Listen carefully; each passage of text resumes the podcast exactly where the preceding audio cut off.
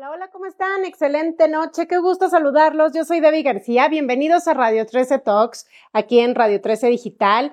Hoy martes 1 de junio, feliz mes e inicio de mes para todos, que sea un excelente, excelente mes para todos. Y pues bueno, vamos a esperar a que se conecte un poquito más de gente para comenzar este programa, este live, que va a estar increíble el tema, un tema súper bueno, eh, un tema muy bonito y un tema de mucha ayuda. Y vamos a eh, esperar a que se, que se unan nuestros invitados, ya están por aquí. ¿Cómo están? Buenas noches. Hola, Diana. Hola, Camila, ¿cómo estás? Creo que ya está Luis por ahí. Hola, Luis. ¿Cómo estás? Hola, Luis, muy bien, muchísimas gracias. ¿Tú cómo estás? ¿Me escuchas bien ahí? Yo te escucho perfecto. Perfecto, Luis. Pues qué gusto saludarte, qué gusto tenerte aquí con nosotros en Radio 13 Digital y Radio 13 Talks. Es un placer para nosotros poder platicar con ustedes y bueno, en este caso tú en representación de esta organización llamada El Caracol. Y me da muchísimo gusto tenerte con nosotros. Saludamos a toda la gente que se está conectando, Luis, que nos está acompañando a esta transmisión. Y recordarles que nos pueden dejar aquí sus comentarios, que nos pueden dejar sus preguntas y nos pueden dejar cualquier tipo de duda que tengan al respecto y cualquier comentario que quieran hacer al respecto del tema, Luis. Y pues bueno, muchísimas gracias, Luis, y vamos a empezar con esta plática. Eh, primero que nada, presentándote a ti. Tú eres Luis Enrique Hernández y eres director de la organización El Caracol. ¿Quieres platicarle un poquito a la gente quién eres tú, Luis, por favor? Sí, hola, ¿qué tal a todo el auditorio, la gente que está conectada a través de, Instagram? De verdad es un gusto poderles compartir eh, parte del trabajo que venimos desarrollando con, con mucho cariño en favor de los derechos humanos de las personas que viven en las calles. Yo soy Luis Enrique Hernández, soy psicólogo de formación, este, educador de calle desde hace 27 años. Eh, me gusta hacer video, me gusta este, toda la parte de comunicación, me ha gustado mucho desde hace muchos años, pero sobre todo mi, interés ha sido defender los derechos humanos de las personas que viven en las calles, lo que conocemos como poblaciones callejeras. Soy parte del equipo fundador y bueno, ya son 27 años este, en este andar. Así es, Luis, una labor muy loable y, algo, algo admirable de hacer que no toda la gente conoce de estas eh, organizaciones y de, esta labor que hacen ustedes. Em, platícanos un poquito, Luis, cómo se fundó y por qué empezó este, la organización del Caracol. Sí, que el Caracol se funda hace 27 años. Eh, desde su origen es un proyecto de, jóvenes que en aquel entonces teníamos entre 25 y 27 años la mayoría del equipo. Eh, Juan Martín Pérez, que es el fundador del Caracol, eh, es quien, quien inicia con esta idea de, de, trabajar con un sector de la población que no estaba siendo reconocido en aquellos tiempos, que eran los jóvenes que vivían en la calle.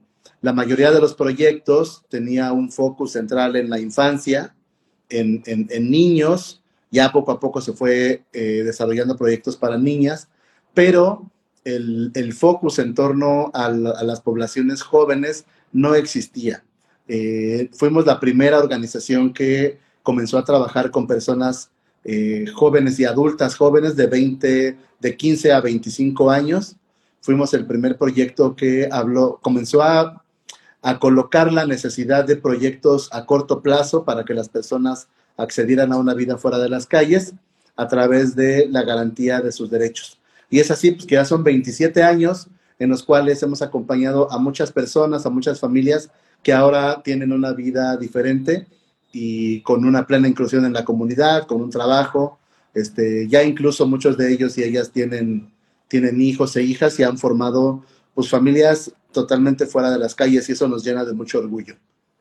Así es, porque uno de los objetivos que tienen ustedes es justo eso, ¿no, Luis? Es la inclusión, es la visibilidad, es la defensa de los derechos humanos de todas estas personas que están en situación de calle, porque si bien es cierto que muchas de ellas no tienen ningún registro poblacional, que eso el gobierno es algo que debe poner un foco rojo en eso, al final eh, forman parte de la sociedad y no pueden, no pueden excluirse y sobre todo tienen el derecho de entrar a todos estos programas sociales. Ustedes han manejado muchísimas cosas durante todos estos años. Eh, tengo entendido que han ayudado justamente a muchas mujeres en situación, eh, en situación de calle que debido a los problemas, ya sea de violencia, ya sea de depresiones o demás, que ya ahorita entraremos un poquito más, tú nos podrás ayudar más en estas cifras, este, han podido salir adelante. Eh, hace poco presentaron la historia de, de, una, de una mujer eh, que justamente eh, salió de una situación de calle, pero que, pero que la armó y, pudo, pudo lograr, ¿no? Eh, puso una biblioteca en la misma calle, Olimpia creo que se llama, Olga, no, me, no me voy a equivocar yo de nombre. Sí, Olimpia. La acompañamos hace mucho tiempo. Fíjate que esto que tú planteas al inicio de tu intervención en torno a la exclusión es bien importante y creo que me gustaría compartir a todas las personas que nos escuchan ahora qué significa la Luis, perdón que te interrumpa tantito. ¿Tú me ves bien? Es, te ves como pixeleada. Híjole, a lo mejor es un poquito la señal porque sí pusieron ahí que se ve un poquito borrosa la imagen, pero este... tu imagen está pixeleada. sí, se ve, muy, se ve muy pixeleado. Híjole, a ver, vamos a ver si tal vez es un poquito la, la señal. A ver, tú me dices si, si se empieza a ver un poquito mejor. Porque yo aquí veo bien la imagen, pero sí que nos avisen para, para ver si le podemos ahí mejorar un poquito. A ver, ¿ya, ¿ya, ya, se ve un poco mejor o no? No, se ve igualito. ¿Se ve igualito? Sí, no, no, no, no se ve tu rostro, se ve totalmente con píxeles así enormes. Uy, qué caray. Y yo, y yo que me veo, yo aquí me veo normal, yo por eso, mira, estaba yo muy tranquilita diciendo las cosas. Sí, yo pensé que sí te veías bien también, pero, y pensé que era mi señal, pero no. No, ¿qué crees? A ver, no sé si ahorita ya nos puedan avisar si ya se ve un poquito mejor o todavía no. La imagen de Luis Enrique se ve bien, pero la otra no. Ah, entonces es, entonces soy yo. Híjole, entonces tal vez es un poquito la señal. A ver, vamos a ver si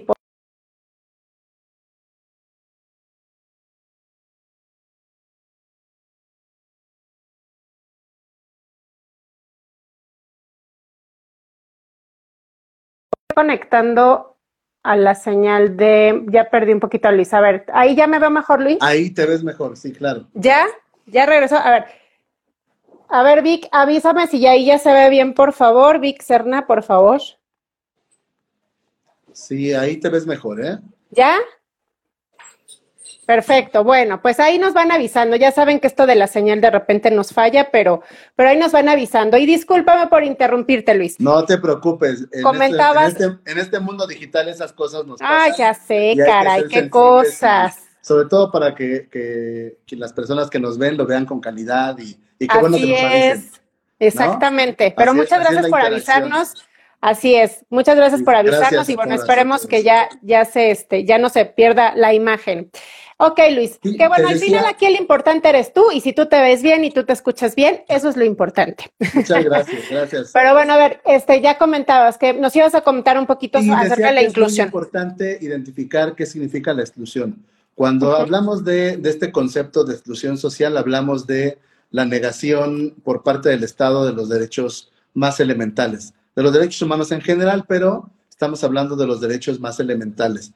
Estamos eh, trabajando con personas que eh, muchas veces carecen de sus documentos de identidad, eh, muchas veces han vivido una violencia muy fuerte por parte de distintas instituciones del Estado, llámense las secretarías de seguridad, este, las instancias que deberían de protegerles y que les violentan. Hoy, hace un par de horas, levantaba yo un testimonio de tres niños que vivieron un, evento de, desalojo de la zona donde ellos viven y trabajaban, y lo contaban de una manera muy, muy triste de cómo llegaron, les tiraron sus cosas, eh, sus, sus, sus pertenencias las tiraron a la basura. Es decir, ese tipo de violencias habla de la exclusión y la dificultad que tienen estas personas para acceder a sus derechos. Imagínate, y le pediría a, las personas que nos ven ahora, imagínense que ustedes quieren ir al médico y no lo pueden hacer porque no les dejan entrar al hospital.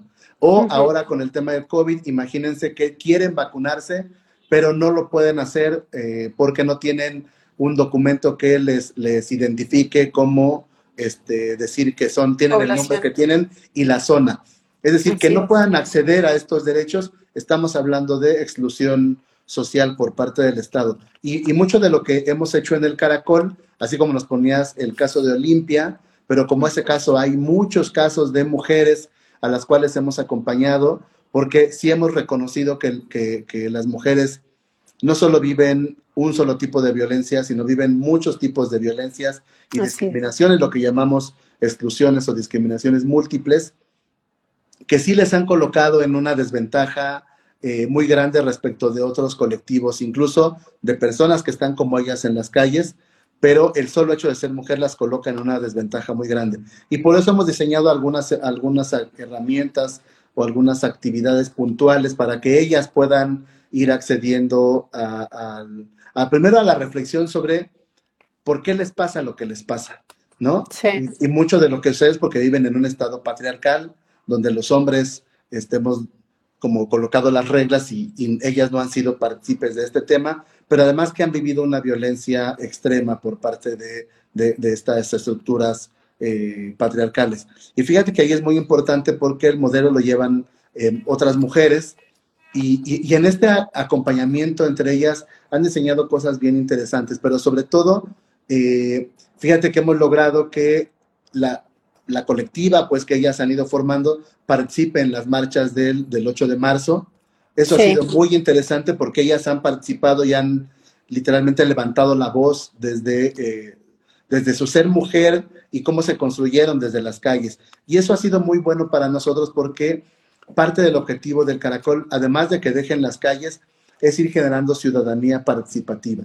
O sea, personas que puedan participar de, la pues de las distintas, en las distintas esferas públicas, una de ellas es este momento para manifestarse en contra de estas violencias que han vivido las mujeres, pero sobre todo que ellas puedan ser portavoces de su, de su propia voz, puedan ser voceras, ellas sean quienes se manifiesten. Ahora, bueno, tengo la fortuna que me toque como compartirle al, auditorio lo que hemos visto, pero de verdad mucho de lo que buscamos es que ellas y ellos sean quienes hablen por sí mismos y cuenten y manifiesten todo lo que, todo lo que han pasado. Y el caracol, por eso decimos que es como, como este catalizador social, ¿no? Nosotros ponemos una serie de herramientas, pero lo que estamos buscando en general es que las personas sean protagonistas de su propia vida, sean quienes eh, hablen y quienes expresen lo que están viviendo. Y, por eso estamos en el equipo muy contentos, porque la meta que nos hemos puesto cada año para que las personas puedan acceder a una vida fuera de las calles la hemos logrado. El año pasado, aún con la pandemia, eh, pudimos lograr que al menos 40 familias se mantuvieran. Eh, aún con todo lo complicado que vivimos todas las personas, estas familias se mantuvieran y eso fue gracias a todo el apoyo de la ciudadanía. Pero por eso es tan importante este concepto de exclusión social, ¿no? reconocer que es una responsabilidad del Estado, donde la sociedad civil solo participamos y ayudamos para que esto mejore. Así es, Luis. Y ahorita mencionabas esta parte de las mujeres. Evidentemente, eh, sabemos que es un tema poblacional general muy complicado y es, y es un tema que pues está tratando de, de, de, salvar, de erradicar y que, y que esto ya sea, que alce la voz todo el mundo para que esto se controle. Evidentemente la situación de calle es más difícil por todo lo que comentas, ¿no? No tienen estos accesos como bien lo comentas tú. ¿Qué programas ustedes o de qué manera las han acompañado a estas mujeres para poder, digo, ya ahorita hablando de mujeres, pero en general pues es toda la población de calle, ¿no? Pero enfocándonos tantito en el tema de las mujeres, ¿qué programa han hecho ustedes para, para poder acompañarlas a estas instancias o de qué manera las han ayudado ya más específicamente? Fíjate que nosotros tenemos tres grandes áreas que, que apoyan ese tema. El primero es que desde el trabajo de calle eh, siempre va una compañera que tiene un, como un foco especial en la atención a la, violencia que viven las chicas en la calle. Entonces, a, las dinámicas que hacemos en la calle con niños, con, varones, eh, va una persona que, eh, una mujer que es sensible, que está formada en, los feminismos, que, que, tiene como ese, ese, ese, pulso para poder trabajar. Y te pongo un ejemplo. Hace, hace una, un par de semanas estábamos en una zona del centro y e identificamos a una chava que una noche antes la habían golpeado muy fuerte. Okay. ¿no? De hecho, nos mostró los moretones que tenía, o sea, había vivido una violencia muy dura en la noche. Eh, el caso no lo iba a atender yo. Eh, llamé a la compañera que es la que va como un poco en esa lógica de, especialidad. Ella le dio contención, habló con ella, hicieron una carta, es decir, le dio como la primera contención a alguien que ha vivido violencia. incluso le, dijo que si quería denunciar, ella la podía acompañar. O sea, es decir, una mujer desde este ámbito eh, que Marcela Lagarde ha, compartido para las mujeres, que es la sororidad, ella, ella lo hace desde ese, desde ese lugar de sensibilidad, de cariño y con la idea de que ella se sienta protegida, aún en ese contexto tan complejo que es la calle, ¿no? Entonces, ese es como el primer trabajo que se hace. Cómo otra mujer puede ayudar a contener y a darle, este, como una alternativa frente a la violencia que vivió. Un segundo momento está en el trabajo que ya hacemos más profundo dentro del Caracol. Y ahí tenemos una colectiva que ahorita con la pandemia ha sido más difícil que se reúna, pero que se llama Amigas en el Camino. Esta colectiva es muy interesante porque son mujeres donde participan las educadoras del caracol, ¿no? Y, y participan las chicas que están en, algunas que ya están en un proceso independiente y otras que están invitando a otras chavas para que se unan a esta colectiva. Esa colectiva es muy interesante porque desde ese lugar se van encontrando entre ellas y van dialogando sobre las distintas violencias que todas han vivido. Porque incluso mis compañeras educadoras han vivido violencias en el metro, este, en la calle. Y la idea es cómo se van encontrando desde este lugar y se van acompañando este, para que vayan como como mejorando y Que se sientan protegidas, ¿no, Luis? Porque evidentemente no es fácil, de por sí ellas están pasando por un proceso difícil, en general toda esta situación de, de vivir en, en, la calle, de no tener un hogar fijo y de haber pasado por todas estas situaciones. Ahora, el hecho de que se puedan acercar y que ellas acepten esta ayuda, no es fácil. Entonces, como bien comentas, pues la labor que están haciendo las personas de tu, de, tu equipo es muy loable y, sobre todo que, que sepan cómo acompañarlas y que sepan cómo llegarles para que se puedan abrir, porque no es fácil para ellas. Y fíjate que no es sencillo, pero en el momento en que quitamos esta barrera de yo soy la educadora y tú eres la educanda, y donde más bien hablan entre ellas de de lo que a todas les ha pasado. De mujer a mujer. De mujer a mujer, y pongámoslo en ese, en ese, en ese tenor, de veras es mucho más sencillo porque el siguiente nivel es cómo pueden ir construyendo un proyecto de vida alterno a la calle. Sí. Hay algunas chicas que, que, quieren ingresar a un albergue público, otras que quieren rentar un hotel, otras que están en posibilidades de pagar una renta. Y, ahí hay un proyecto muy bonito que tenemos ahora que se llama Juntas. Es ya después de esta etapa de Amigas en el Camino, Juntas es el, proyecto que les acompaña para que puedan pagar una renta temporal. El bueno, ahí hay una inversión del caracol de, inicio, como, un, como, como una inversión semilla, llamémosle así, que, es temporal y es donde ellas se van fortaleciendo, van pagando, van teniendo este apoyo de renta y en paralelo el, área de, de trabajo con niños y niñas acompaña a sus hijos e hijas, el área de juntas acompaña a las mujeres con tres grandes objetivos. Que puedan vivir fuera de las calles, que tengan un empleo que les permita en, mediano plazo pagar su renta, pero sobre todo que les acompañe en esta reflexión donde se reconozcan como personas activas dentro de su propio proceso. Y eso nos ha dado muy buenos resultados, porque este modelo que te estoy contando, desde una chica que ha vivido una violencia extrema en la calle, desde que se vincula a la reflexión personal y luego entra a juntas y entre, entre todas se acompañan, de verdad nos ha dado muy buenos resultados a largo plazo.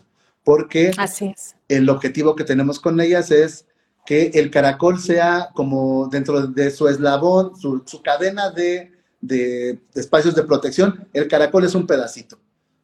Donde pueden acudir a nosotros en caso de que tengan un, problema o una complicación, pero donde en realidad queremos que se incluyan en la comunidad.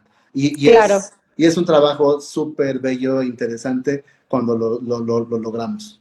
Así es, Luis. Oye, Luis, y por ejemplo, ustedes que están bien metidos en, este tema, ¿cuáles son los, factores más primordiales para que alguien se encuentre en situación de calle?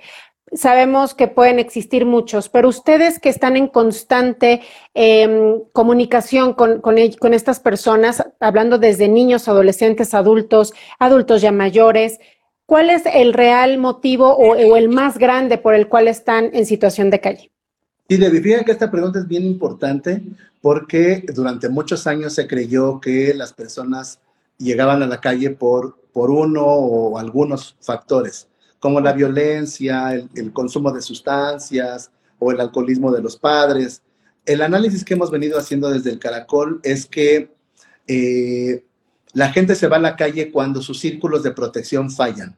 ¿Y qué son nuestros círculos de protección? Y aquí invitaré a quienes nos escuchan eh, o que nos están viendo que piensen qué sucede cuando tienen un problema muy grande y donde no saben qué hacer. Por lo regular, nuestro primer círculo de protección es la familia. Pero a veces nuestras familias o no tienen los recursos económicos o académicos o técnicos o simplemente no pueden o no saben cómo apoyarnos. ¿no? Ya sea un problema económico, un problema social, un problema de consumo de sustancias. De verdad, se, a veces se responsabiliza tanto a la familia, pero no nos damos cuenta que estos son recursos que uno aprende, ¿no? Que cómo apoyar a alguien se, se aprende, no se nace sabiendo. El segundo recurso o el segundo círculo de protección es la comunidad. Y muchas veces las escuelas, las iglesias, los centros comunitarios jugaban un papel fundamental en la protección de las personas que tenían problemas y que la familia no había sabido cómo resolver. Pero a veces esa comunidad tampoco lo logra. Queda otro círculo hacia afuera, que serían las instituciones del Estado. En este caso, desarrollo social, bienestar social, el DIF, es decir, todas estas instancias que tienen programas o políticas públicas para proteger a una persona cuando tiene un problema, también pueden fallar. Y queda en el último círculo los órganos de derechos humanos, la Comisión Nacional de Derechos Humanos, las comisiones estatales de derechos humanos. Cuando todos estos círculos fallan, es cuando alguien se va a la calle, cuando la familia no te pudo proteger, la comunidad no te pudo proteger, las instituciones del Estado no pudieron protegerte, y los órganos de derechos humanos no lograron hacer que funcionara estas instancias del Estado. Por eso hablamos nosotros que hay un fracaso del Estado cuando alguien llega a la calle. No hay un solo factor, hay una serie de, factores donde no, lo, no se logró que protegieran a las personas que tienen mayor vulnerabilidad. Y pondré un ejemplo concreto.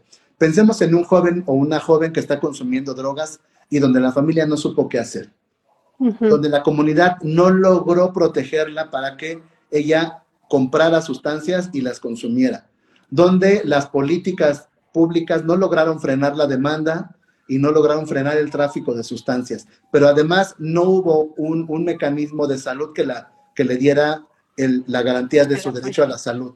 Es cuando esta persona se va a la calle, ¿no? Sí. Y tenemos ahora muchos jóvenes, hombres y mujeres, que están en esa condición y que nos toca desde la sociedad civil trabajar con ellos y con ellas para que vuelvan a recuperar la confianza en, la, en las instituciones, en la sociedad, en sí mismas y puedan poco a poco encontrar nuevas alternativas de inclusión social. Así es, Luis. Y fíjate, según una encuesta, había más porcentaje o hay más porcentaje de hombres en situación de calle, hay un menor porcentaje de mujeres. Exacto. Pero dentro de este porcentaje de hombres, incluimos niños también. Y en este sentido, Luis, hay comunidades específicas para recibir a jóvenes, a adultos, a niños. Yo sé que hay ciertas eh, partes en donde evidentemente pues llegan y se instalan donde pueden literal. Sin embargo, ¿qué pasa en esta situación? ahorita pusiste el ejemplo de un joven. Un joven se quiere ir a la calle, ¿a dónde va? ¿A, qué parte corre? ¿A qué parte se acerca para poder tener un espacio en donde dormir al menos? Fíjate que así como les comentaba hace un ratito de esta cadena de inclusión, o sea, donde ya tienes redes de apoyo, cuando los círculos de protección fallan, vas perdiendo tus redes de apoyo. La familia ya no te apoya, la comunidad no te apoya, y por lo regular la gente busca estos espacios Uno es la calle, otros son sus amigos o su círculo más cercano de, amistades. Puede ser un amigo que te brinde un día en su casa, puede ser una, amiga que te dé unos tres días en, su vivienda. Sí, o puede ser un grupo de calle que te acoja en este espacio y te brinde esa protección que no encontraste dentro de la estructura del Estado. ¿no? Y puede ser un, un, no sé, una esquina donde se reúnen los jóvenes, un crucero, puede ser un baldío donde se reúnen. Es decir, los lugares donde, donde la gente se reúne en las calles puede ser... Cualquier lado. Cualquiera, puede ser en, una coladera, puede ser en un, en un lote baldío, puede ser en una casona abandonada, no sé, pero yo creo que el, el lugar termina siendo un lugar importante, pero no es tan importante como el cobijo que sienten cuando un compañero de ellos les brinda este pequeño espacio de escucha, de protección, y se vuelve su red de, protección inmediata. Por eso es a veces tan difícil lograr que alguien deje la calle. Y lo que nos dicen es, es que se arraigó, no, no se arraigó, encontró en la calle la protección que no encontró en otro lado. Lo que ya había perdido. Y de hecho, fíjate que entre la población dicen, es mi hermano de calle o mi hermana de calle. ¿no? Es mi madrina, la de los tamales, mi madrina de calle. Van encontrando estas figuras familiares que cuando les ofrecemos una nueva alternativa es tan difícil para ellos porque encuentran este, este cobijo que no encontraron en otras esferas. Forman su círculo familiar de una forma u otra. Por eso parte de lo que hacemos en el Caracol es, es ir acompañando para que tengan nuevas redes de apoyo. Esta colectiva de amigas en el camino tiene esa función que se encuentren con sus pares en otro lugar que no es la calle, que, no está tan expuesto en la vía pública, que está en un espacio donde ellas tienen un cierto nivel de protección. Mis compañeras educadoras y educadores de calle tienen un principio y, que, que, ahí mi colega Gerardo Rodríguez lo ha impulsado mucho, que es el principio del buen trato. Cuando tú tratas bien a una persona, y aquí hay un principio de tratar bien a todas las personas que acuden a nuestros servicios, que empezamos a generar un nuevo vínculo. Y, te juro, yo, lo he visto que a veces los, chicos o las chavas que reciben los servicios del caracol vienen a buscar a un educador particular. Ya se, se, vinculan con ellos. Fíjate que nos pasó en la calle, y voy a contarles este chisme, nada más no, no le digan a Iván, no, no le contamos a Iván. Nadie se está enterando. por favor. No le contamos. Iván es nuestro un compañero educador y me tocó acompañar a, otro, a otra brigada a una zona. Y un niño llegó diciendo, ¿no vino Iván? Y todos, no. Es que yo quiero trabajar con Iván y nosotros, mira, pero es que vienen otras educadoras. Y dijo, no, es que yo quiero trabajar con Iván. Y no quiso trabajar con nosotros Mira, pues, encontró su vínculo con él. Con este vínculo importante. Digo, ya le tocó a las compañeras hacer labor, estar ahí intentando que, que participar en la actividad, pero a eso me refiero con ir tejiendo estos nuevos vínculos afectivos que no sean en la calle. Y de ahí vamos Ahora entiendo por qué no le querías decir a Iván, si iba a sentir mucho. no, Iván es increíble. bueno, Iván, este, pero fíjate, fíjate ahorita que nos platicaste esta anécdota, Luis, qué tan importante es eso, formar estos vínculos, que si bien ustedes están haciendo toda esta labor justamente para eh, eh, devolverles un poquito de esa confianza que a lo mejor muchísimos ya perdieron, que no han podido recuperar, que tienen problemas, no nada más el hecho de que ya no tienen esta parte familiar de sangre como tal, pero que también tienen problemas de adicciones, que también sufren violencia, que también han sufrido abusos sexuales, que también han sufrido de todo tipo de discriminación, porque creo, Luis, que independientemente, que es algo bien importante, que las, dependencias de gobierno no están poniendo estos focos este, de alerta en estas poblaciones, creo que la sociedad en general también tenemos muchísima culpa de lo que sucede, porque desde una persona que va, que, que hemos ido caminando por la calle y me, y, y también me ha pasado en algún momento que vas caminando por la calle y ves a personas en situación de calle y de repente ya los ves pues que ya andan pues pachequeados o que ya andan drogados, etcétera, y lo primero que haces que es alejarte, el miedo, el miedo de que te vaya siempre uno piensa me va a hacer algo, no me vaya a querer asaltar, cuando uno realmente tendríamos que empezar por esta parte de la visibilidad de decir, no sabemos realmente lo que está sucediendo y no sabemos qué hay detrás de esta situación.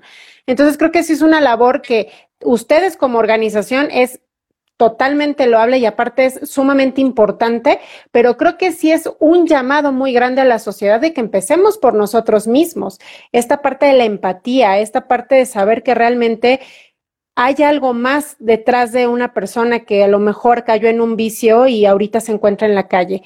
Ustedes hicieron también un trabajo bien importante en todo este año de tan difícil pandemia, que sí fue difícil para la gente que, que tenemos un techo, Luis, Ahora, para la gente que no lo tiene, mucho más. Ustedes hicieron un trabajo muy, muy, muy bueno y muy importante llevando gel antibacterial, llevándoles agua, llevándoles información a las calles, a toda esta gente para que supieran que era el COVID, cómo podían darse cuenta si estaban contagiados y que tuvieran al menos al alcance agua o un gel. Sí, fíjate que esto que planteas es bien importante. Mucho de lo que en el Caracol hacemos es de trabajar para que las personas vuelvan a tener confianza en las instituciones.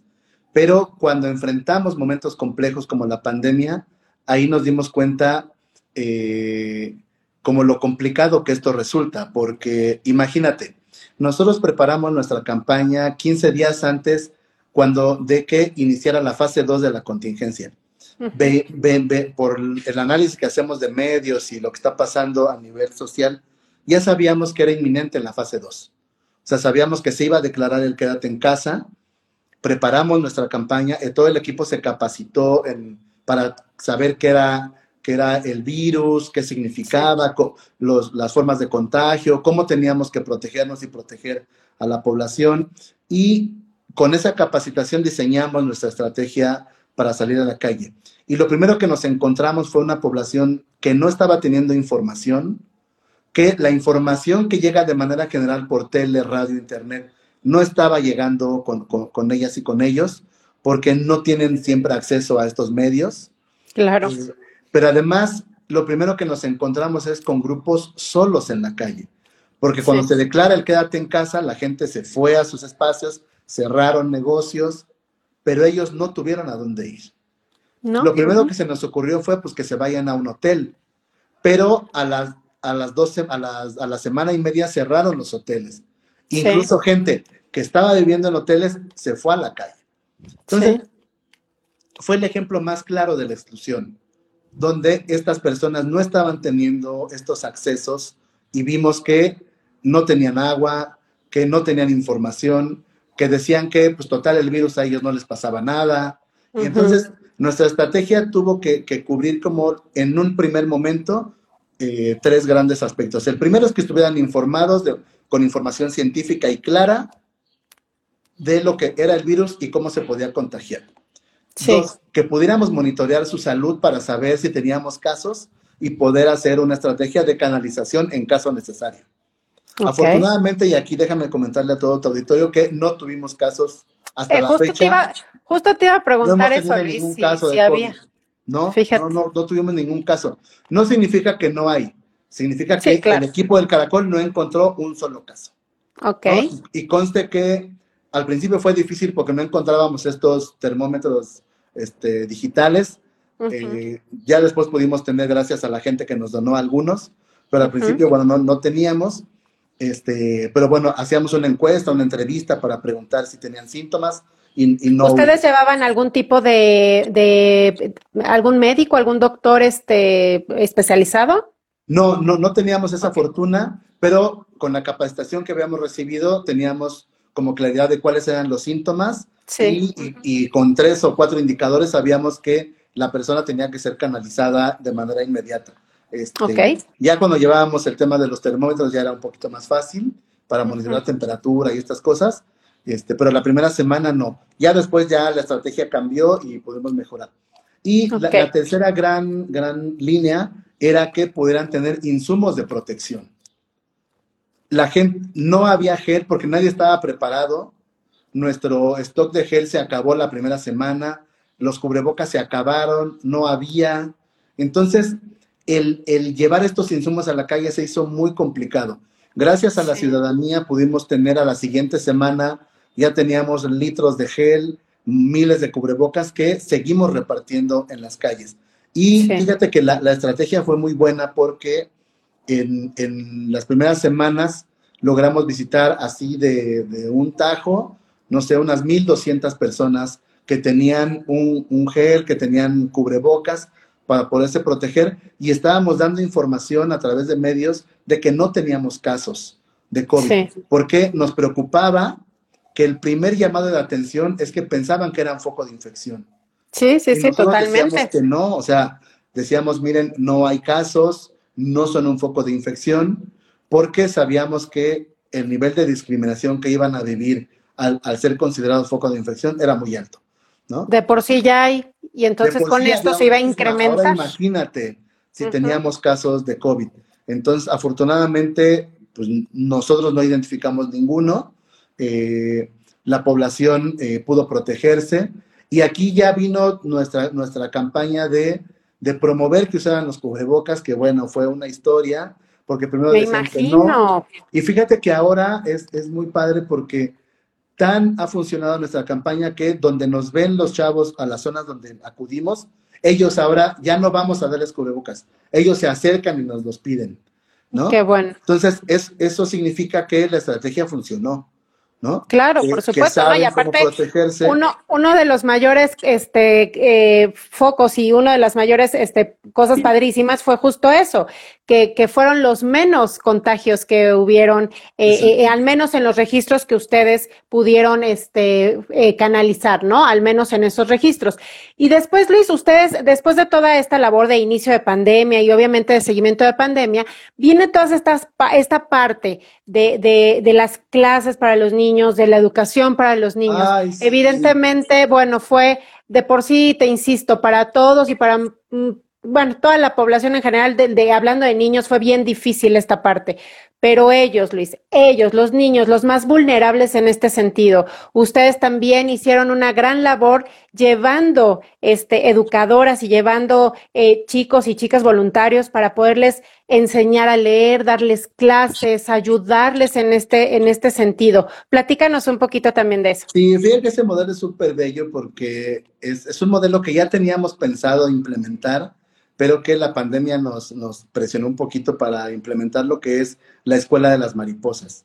Eh, la Escuela de las Mariposas es este dispositivo educativo y por dispositivo entendemos una serie de acciones que se instalan en una zona eh, para llevar educación y, acompañamiento a, a, niños y niñas.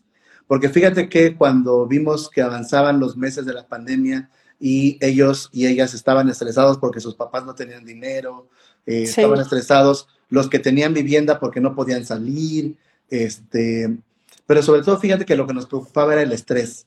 Eh, sí estaban bastante tristes y dijimos, bueno, tenemos que llevar la escuela de las mariposas, tenemos que implementarla ya eh, y, sirvió mucho. Iniciamos primero con las compañeras del equipo de, infancias, estaban diseñando actividades pedagógicas que les dejábamos una vez a la semana para que hicieran una tarea. Pero después vimos que no era suficiente, que necesitábamos estar in situ, estar en la calle, montar un salón y, así lo hicimos. Entonces compramos mesas, banquitos, una, una carpa y nos fuimos a la calle. Y montábamos literalmente un salón. Hasta la fecha lo seguimos haciendo, esto no lo hemos parado, no ha frenado, pero es muy lindo porque no solo eran acciones de entretenimiento. Eh, el equipo de, de infancias Design tiene una currícula que va cubriendo, o sea, a nivel con los contenidos de la SEP. Sí, Estos niños y niñas no tenían forma de seguir las clases en línea, no tenían WhatsApp, no tenían tele, no tenían radio. Y sí, estaban totalmente excluidos en ese sentido. Exacto. Por eso el, el modelo de la escuela de las mariposas fue tan bello, porque estuvimos llevando las clases que no podían tomar, ellos sí las podían tomar en la calle, con un espacio ventilado, cuidando sana distancia, todo el mundo usando cubrebocas. Siempre hemos cuidado las, las medidas de, sanidad eh, propuestas por el gobierno federal y que nos han funcionado porque aún trabajando en esas condiciones, ni los niños y niñas se han contagiado, el equipo de calle no se ha contagiado, nadie de nosotros que hemos trabajado desde marzo del año pasado ha tenido eh, eh, contagios de COVID, lo cual de verdad lo, lo hemos aplaudido mucho y niños y niñas han recibido el proyecto de la Escuela de las Mariposas muy bien porque pues tienen su escuela, ¿no? Claro. no, y aparte, claro, toda la falta que les haces y de por sí están viven en una situación complicada en donde pues no tienen acceso a todos estos pues derechos, ¿no? Que tienen que tener. Este, y, y ya que llega algo así para ellos, pues es lo máximo, porque al final se incluyen en esta situación, están aprendiendo y sobre todo los, los, los involucras en una actividad de su edad.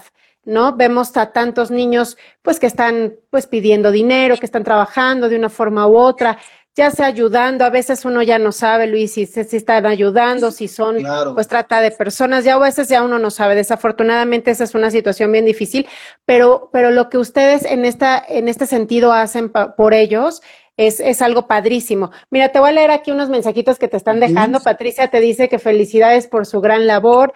Pero también dice que maravillosa labor, felicidades. Hay más mensajitos arriba, pero, pero ya se nos pasaron. Sin embargo, muchas gracias a, la gente que nos ha estado escribiendo y que los ha estado, sobre todo, felicitando por, por la gran labor que hacen, Luis, porque efectivamente es, es una gran labor que yo creo que como sociedad debemos de aprender mucho de, de esta ayuda y de esta empatía que debemos tener por la gente más vulnerable. Oye, Luis, y bueno, ya eh, pasa esto de, de, de, las, de la escuela de mariposas que comentas. Y ahora viene la parte de la vacunación, que ustedes también lograron algo bien padre para la gente de la calle. Lograron que se pudieran integrar a los esquemas de vacunación contra el COVID-19. Fíjate que eh, nosotros hemos ido modificando las acciones conforme camina la pandemia. O sea, no nos hemos estancado en solamente dar eh, insumos o la parte de educación. Hemos ido caminando en función de las necesidades porque además de la Escuela de las Mariposas dimos despensas a, las familias para que pudieran aguantar un poco eh, o contener el, rezago alimentario em, y apoyamos a familias que necesitaban eh, acceso a Internet. También hubo ahí que podíamos pagar algunos minutos de Internet para que quienes tenían chance de las clases en línea lo, hicieran. Y luego vino lo de la vacuna. Eh, cuando, cuando se vino la primera posibilidad de vacunar a las personas eh, de 60 a 70 años, lo primero que comenzamos a hacer fue nuevamente la labor de información. No sé si, si nuestro auditorio que nos ve ahora eh, se da cuenta, pero el tema de vacunarse no es tan simple.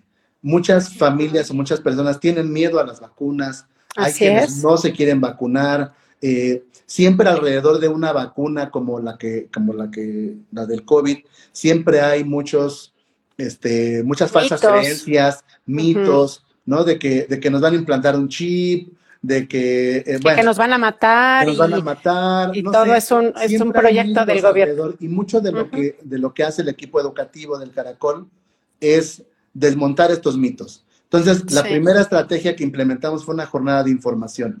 Fue salir a la calle donde sabíamos que había personas en ese rango de edad y con una postal especial informábamos mire, hay posibilidad de la vacuna, si usted quiere, nosotros lo podemos registrar. No sabíamos si el gobierno federal iba a tener una estrategia especial para población callejera, ¿no? Pero sí sabíamos que como ciudadanos mexicanos tienen derecho a acceder a la vacuna.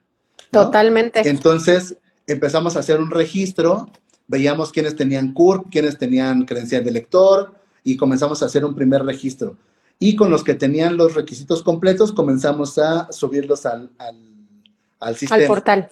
lo, cual primero resultó complicado porque el portal no servía, bueno, lo que todo el mundo enfrentó, pero logramos registrar a las personas.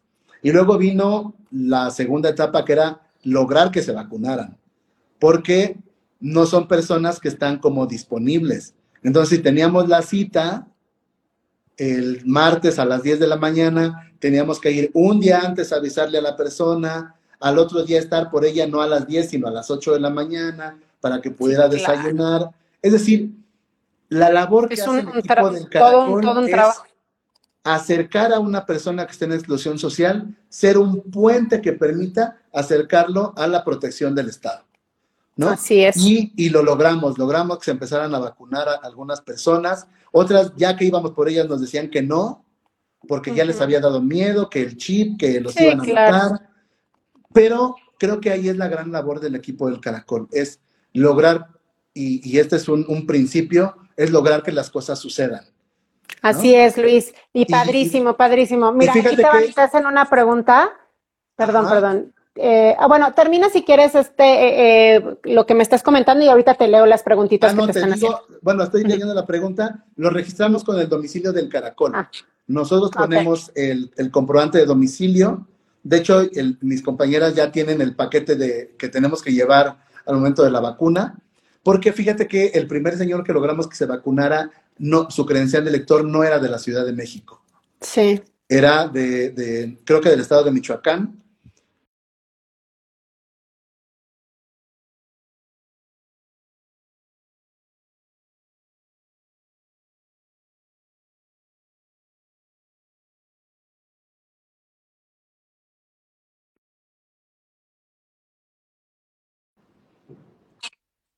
Ahí ya te veo.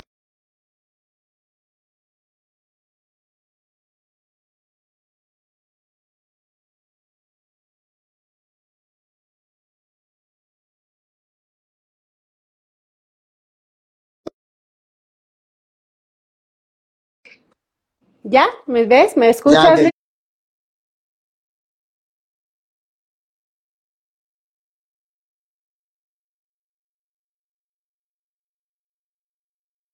Porque te perdí yo un poquito. Ok, ¿qué caray con esto? Ya, perdón, seguimos. Así es el tema en línea, entonces vivámoslo de la mejor manera.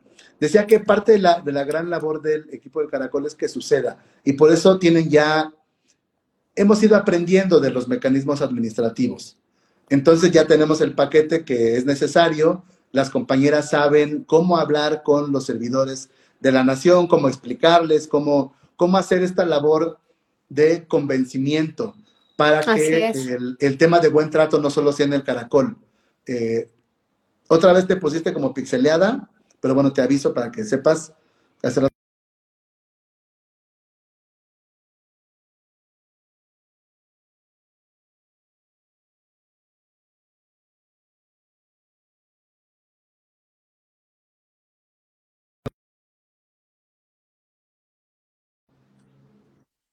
¿Ya aparecí, Luis?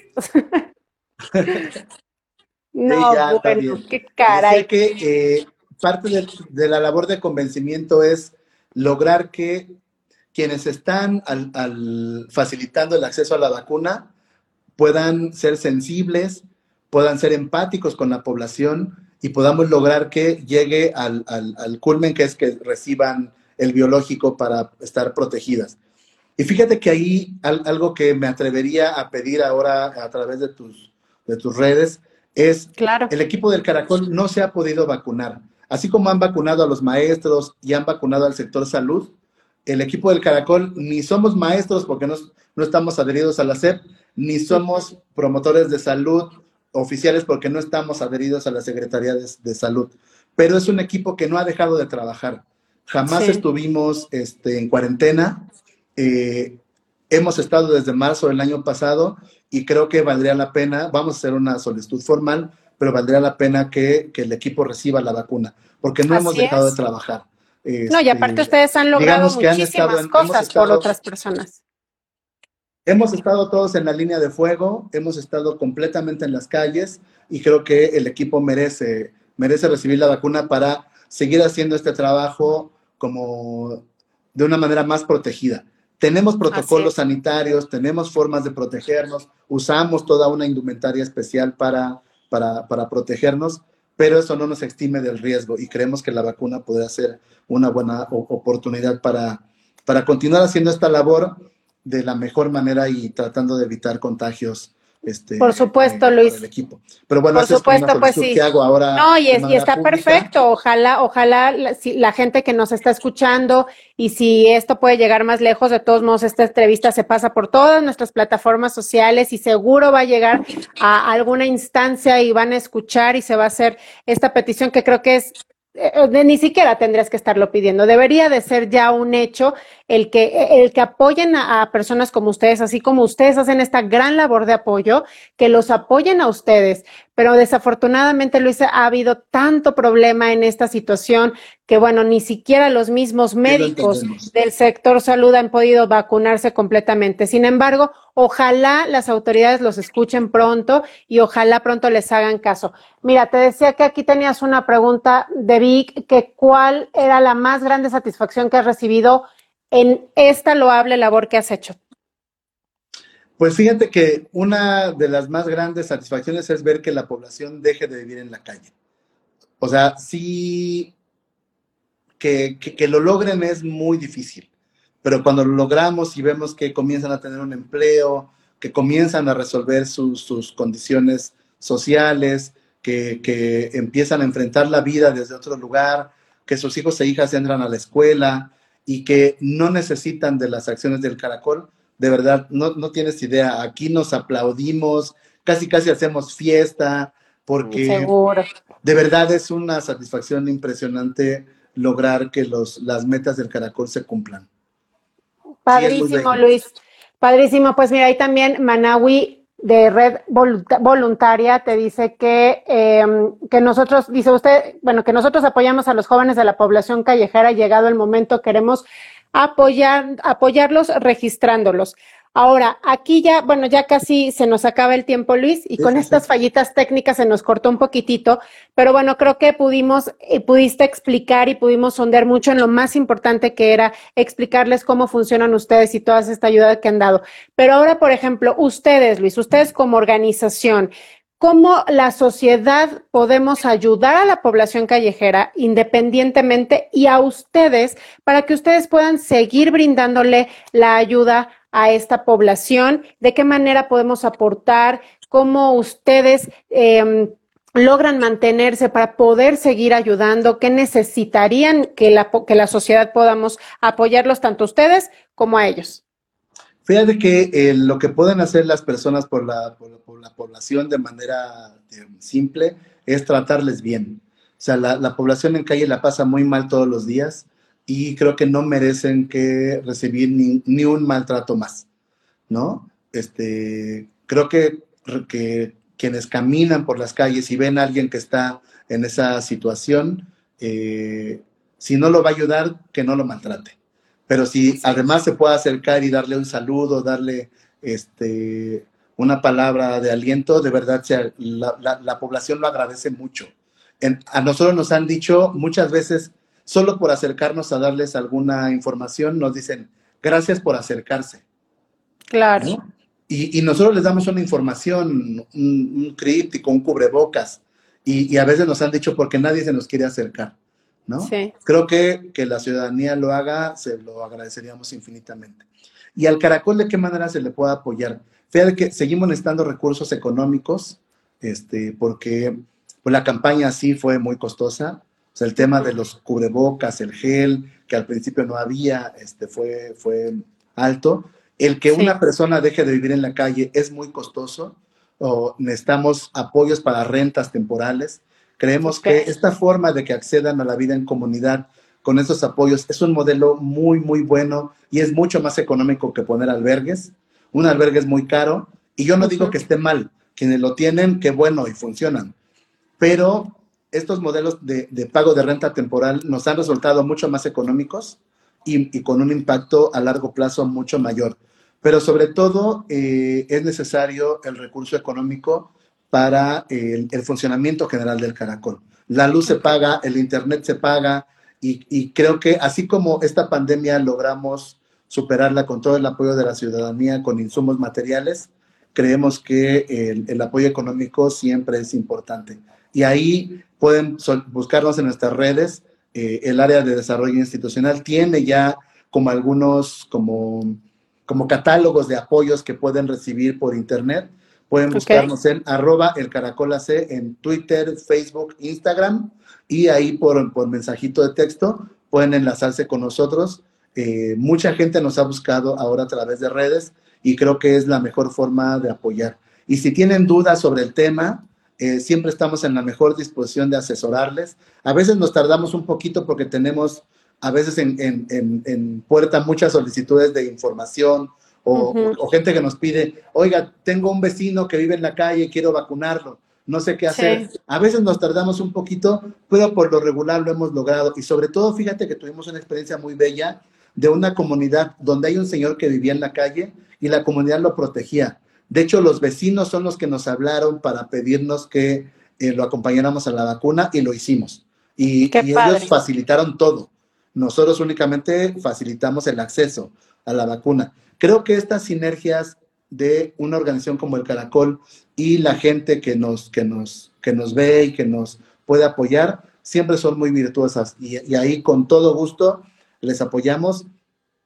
Y si recibimos su apoyo, pues mucho mejor. Siempre es, es lindo saber que contamos con el apoyo de la así es, así es, y, y, qué más, qué más gran ejemplo de toda la labor que ustedes han hecho durante tantos y tantos años y que siguen haciendo, y ojalá la sociedad y quien tenga la posibilidad de apoyar con lo que sea, lo, lo haga, lo hagamos para que estas organizaciones como ustedes no desaparezcan y al contrario, sigamos ayudando a fomentar la ayuda social que si tal vez está faltando dentro de instancias este, ya grandes y demás por, por miles de motivos, pues a lo mejor que empecemos desde las instancias donde nosotros como sociedad podamos apoyar, que es una de las de ustedes, que una vez más, Luis, te agradecemos enormemente que nos hayas platicado, que nos hayas expresado todo esto y que nos hayas dado esta parte de, de la visibilidad de estas poblaciones callejeras para poder realmente darnos cuenta de lo que está sucediendo en la calle.